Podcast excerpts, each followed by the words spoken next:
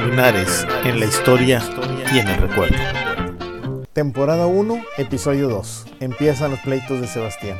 En el anterior episodio vimos cómo Sebastián, a pesar de haber llegado con una mano por delante y otra por detrás, gracias a su amistad con Alonso de León, el mozo, se casó con la rica tía viuda de este y así accedió no solo a su fortuna, sino a sus palancas. Y así con la lana compró a una viuda de Querétaro el terreno que está entre la misión de San Cristóbal de los Gualagüises y el arroyo de la Laja, donde puso su hacienda, Santa María de los Ángeles y con las palancas consiguió que el gobernador le otorgara un potrero entre los ríos Pablillo y San Cristóbal, además de los terrenos que ya tenía que le rentaba el conde de Peñalba, amigo de su padre. Pero pronto empezaron los conflictos. Apenas cinco meses después de que le habían dado a Sebastián esta merced, la de entre San Cristóbal y el Pablillo, donde está ahora Linares, Don Domingo Ignacio de Zavala y su esposa, doña Teresa de Alcorte y Camacho, ambos de Querétaro, establecen juicio legal porque consideran que Sebastián está invadiendo sus terrenos, que va más allá del río Camacho. Para referencia actual, decían río Camacho tanto a la parte que llamamos ahora Camachito como el que decimos ahora de Camacho. Ya ven que va el Camachito, se une al Gualahuises o San Cristóbal y de ahí sigue como Camacho. Bueno, a ese río se referían y decían que Sebastián estaba yéndose más allá y que eso invadía los terrenos de don Domingo de Zavala. En el pleito, Sebastián dice pues que él no sabe nada, que el potrero está yermo y despoblado.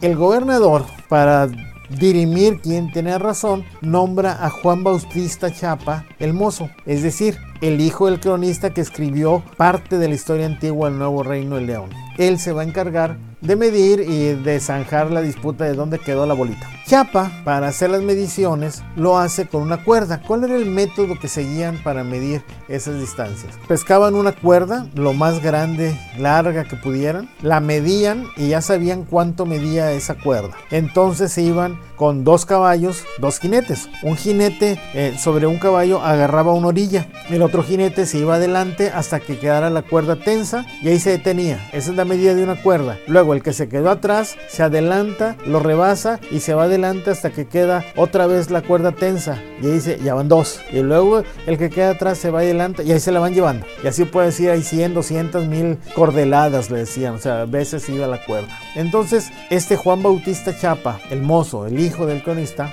dice que parten desde la presa del pueblo de la misión de San Cristóbal y de ahí se van hasta la sierra y luego por la orilla de la sierra hasta la boca del río Pablillo. Eso es lo que dice él. Pero se equivocaron porque conforme van diciendo, dicen que siguieron ese río, que ellos decían que era el Pablillo, hasta cruzar la vereda que va a los llanos de San Antonio o Hidalgo, Tamaulipas. O sea, donde cruza el antiguo camino Gualahuises con el río, que resulta que no es el río Pablillo, es el río Camachito.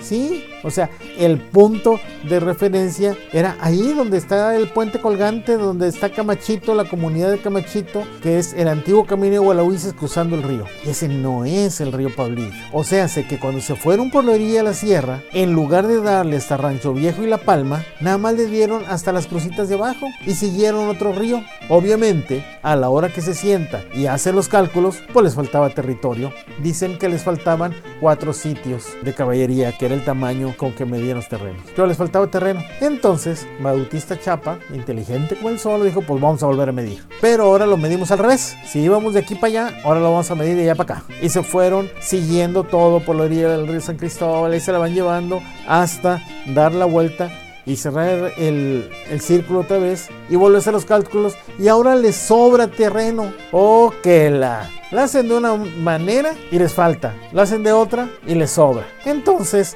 cuando están ahí a la altura de Camachito, por ahí, Bautista Chapa dice algo hay que hacer. Entonces se van y dicen, pues algún día vamos a llegar al río y se van ahí derecho hasta que encuentren el río Pablillo. Había un monte espeso que se hace al pie del cerrito pedregoso de piedras de amolar. O sea, el que ahorita todavía conocemos como el cerrito. Así le puso Juan Bautista Chapa. El cerrito pedregoso de piedras de amolar.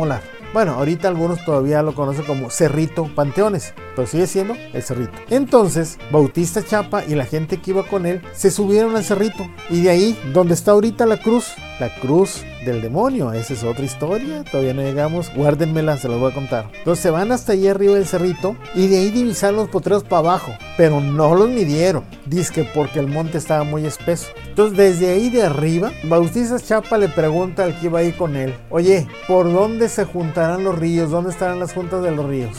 Y otro le dice, mira, ah, mira para allá. Y le señala con el dedo. ¿Ves aquel montón de sabinos grandes que se hace allá abajo? Esa es la punta del río Pablillo y el de San Cristóbal. O se hace que no, pero bueno, porque todavía si nos no se ven los sabinos que siguen ahí todavía. Y es donde se juntan el río San Cristóbal con el Camacho. Pero bueno, están ahí, dicen, ahí está, pues sí, ahí está. Le dice todavía Bautista Chapa al otro lado, oye, ¿cómo qué distancia habrá de aquí a allá? Más o menos. Y otro le dice, pues habrá como tres cuartos de legua, oye, así nomás. Una legua eran cuatro kilómetros, o sea, tres cuartos de legua eran tres kilómetros, pues más o menos ahí a ojo. Entonces Bautista Chapa le dice al que lo ayudaba, que era Francisco de Redondo, oiga, ¿qué le parece si echamos el medio sitio que nos falta así a ojo de buen varón? o se hace a ojo buen cubero. A lo que Arredondo le dijo, pues haga usted lo que quiera, usted es el medidor. Y entonces el otro ahí de, de pues mira, vamos a medirlo de aquí para allá y de allá para acá, señalando con el dedo. Y ahí está. Y ahí quedó ese sitio así señalado y echado a ojos y nada, nomás así, a ojo de buen varón, total. Y en ese momento dijeron, pues ya, ya quedó zanjada la disputa, así queda, así se resuelve y ya. Obviamente Sebastián quedó contento porque no le tocaban su territorio. Pero cuando se enteró Domingo de Zavala allá en Querétaro de la forma chilera, bueno, perdón por el vulgarismo, pero pues fue chilerísimo lo que hicieron. La forma en que cerraron el asunto estaba así por demás chilero. Entonces lo que hizo Domingo de Zavala fue apelar el resultado en la Ciudad de México ante la real audiencia. Pero bueno, esta parte del chisme también se la vamos a ver porque sucede después. Y aparte, ese chisme, lo que sucedió con esa apelación, pero si es decisivo en la historia de Linares, van a ver cómo está interesante. Por lo pronto, quedémonos. Bautista Chapa a ojo echó las medidas. Sebastián dijo está bien y Domingo dijo ni monjas. Yo apelo. Ahorita en este punto, si se fijan, ya tenemos en escena el río Camacho y el Camachito, con todos sus sabinos, el río Pablillo, el río San Cristóbal o Gualahuises y el Cerrito. Andamos en terrenos conocidos. Bueno, pues Sebastián, no contento con eso y ya encarrerado en la pedidera, aprovecha una visita del gobernador Juan Pérez Merino en 1694 y le pide una merced y pide el terreno que está entre su hacienda, la Maguellada y ese terreno de allá la Laja, hacia la sierra. Y el gobernador como que sí, como que no, como que le hace para allá, como que le hace para acá, la concede, pero a la hora de escribirla le da para el otro lado, al este, rumbo a la Tamaulipa lo que hoy conocemos como Sierra Chiquita o Sierra de San Carlos. En total, Le Merceda le da más de 2.500 hectáreas que son todas las que quedan ahí alrededor, que abrazan el pueblo de San Cristóbal y que llegan desde la Laja hasta lo que hoy conocemos como Maguiras que no era Maguiras. Pero esta es otra historia que les debemos. Vayan anotando a las que les vamos debiendo. Pero vamos, iban desde la Laja hasta lo que hoy conocemos como Maguiras, yéndose por todo el arroyo de la Laja. De ahí bajaban hasta el río San Cristóbal y regresando de ahí hasta los límites del pueblo y ese pedazo que abrazaba al pueblo. Y lo interesante es que el documento dice que le dan posesión a Sebastián al día siguiente de la visita del gobernador con permiso de los indios del pueblo de San Cristóbal quieta y pacíficamente sin contradicción alguna. Es decir, en este momento Sebastián todavía era amigo de los gualagüises. Como vemos en este año 1694, Villegas ya vive en su hacienda en el Valle de San Cristóbal con su esposa. Los acompañan a su servicio unos indios chichimecas borrados llamados aguiñiguaras en unos documentos, en otros dicen cauguiniguaras y en otros opaguiguara, pero son los mismos. Ya lo mencionamos en el episodio anterior. A esto los capitanea un indio llamado Juan y vienen de una ciénega que está entre los ríos Pablillo y Potosí. Sí, ya dijimos, el Potosí es el que algunos dicen el río Cabezones, pues porque pasa junto a Cabezones, pero se llama río Potosí. Y estos uh, eran más o menos de por Dolores y San Julián o el Carmen de los Elizondo, por ahí, como también ya habíamos dicho. La condición que le ponen a Villegas para darle esta merced de tierras es que debería dar seguridad y defensa de los indios enemigos del Cerro de la Tamaulipa a la misión de San Cristóbal. Y para que de esa seguridad y sea la defensa, a inicios del siguiente año, el 18 de enero de 1695, el gobernador Pérez Merino lo nombra capitán a guerra y teniente de alcalde mayor del Valle de San Cristóbal de la jurisdicción de la Villa de Cadereyta. En ese momento solo había dos ayuntamientos, el de la ciudad de Monterrey y el de la Villa de Cadereyta. Y el decir que era teniente de alcalde mayor era decir que era el representante del alcalde, en este caso en el Valle de San Cristóbal. Para que nos demos una idea de cómo estaba por ahí el asunto, en ese año de 1695, un capitán, Diego González, eh, le ordenan hacer unas diligencias, eh, el gobernador se las ordena y pasa el 19 de noviembre por el Valle de San Cristóbal y en su informe dice,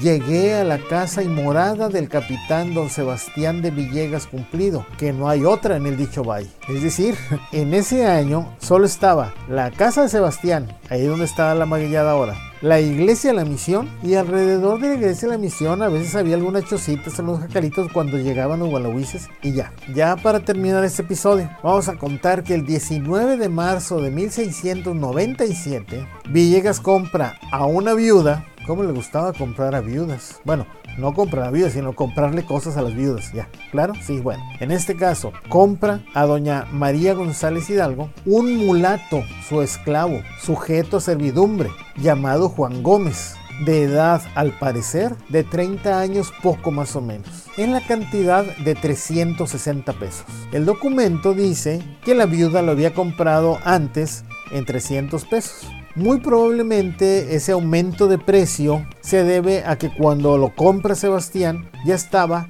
casado con una morisca llamada Juana, libre. Un mulato era un hijo de un español y un negro. Un morisco o morisca era hijo de un mulato y una española, o español y mulato. Entonces él era mulato, Juana era morisca. Pero como Juana era libre, los hijos que iban a tener no iban a ser esclavos, iban a ser libres, porque la condición de esclavitud se heredaba de la madre, no del padre. Pero con todo y eso, Juana al ser la esposa de Juan Gómez, pues obviamente lo iba acompañando y muy seguramente para servicio, como sirvienta. Eso aumentaba el valor de Juan, por eso valía 360 pesos. Para tener una idea de qué tanto eran esos 360 pesos, si era mucho o era poco, vamos a comparar.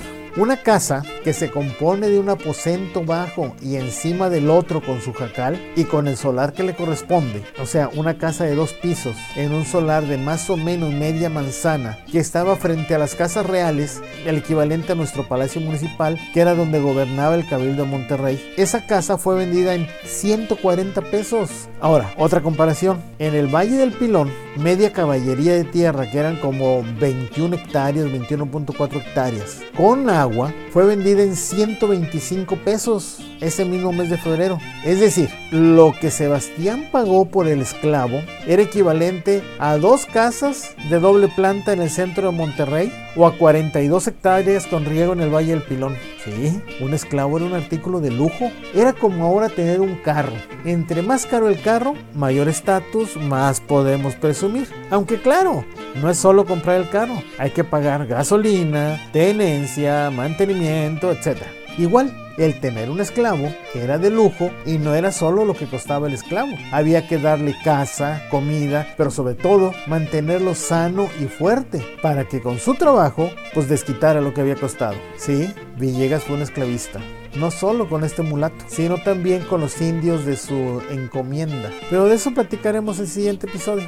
Resumiendo, en cuanto toma posesión de sus tierras dadas por el, gobernador, Sebastián enfrenta el primer pleito, en este caso con don Domingo Ignacio de Zavala. Acuérdense este nombre, lo necesitaremos. Don Domingo de Zavala. El conflicto se resuelve muy chileramente a ojo de buen varón, ojo de buen diríamos ahora. Y don Domingo apela la decisión en la Ciudad de México. Mientras tanto, Sebastián se hace de las tierras que rodean a la misión de San Cristóbal de los Gualahuises y como buen nuevo rico se compra un esclavo. En el próximo episodio hablaremos de los indios de Sebastián, donde aparecen los famosos come pescados. Va a estar bueno el episodio, yo les recomiendo que no se lo pierdan. Agradecemos nos hayan acompañado en esta emisión. José Alberto Rodríguez Ramírez, Huelito Beto, los espera en el próximo programa de Linares en la historia y en el recuerdo.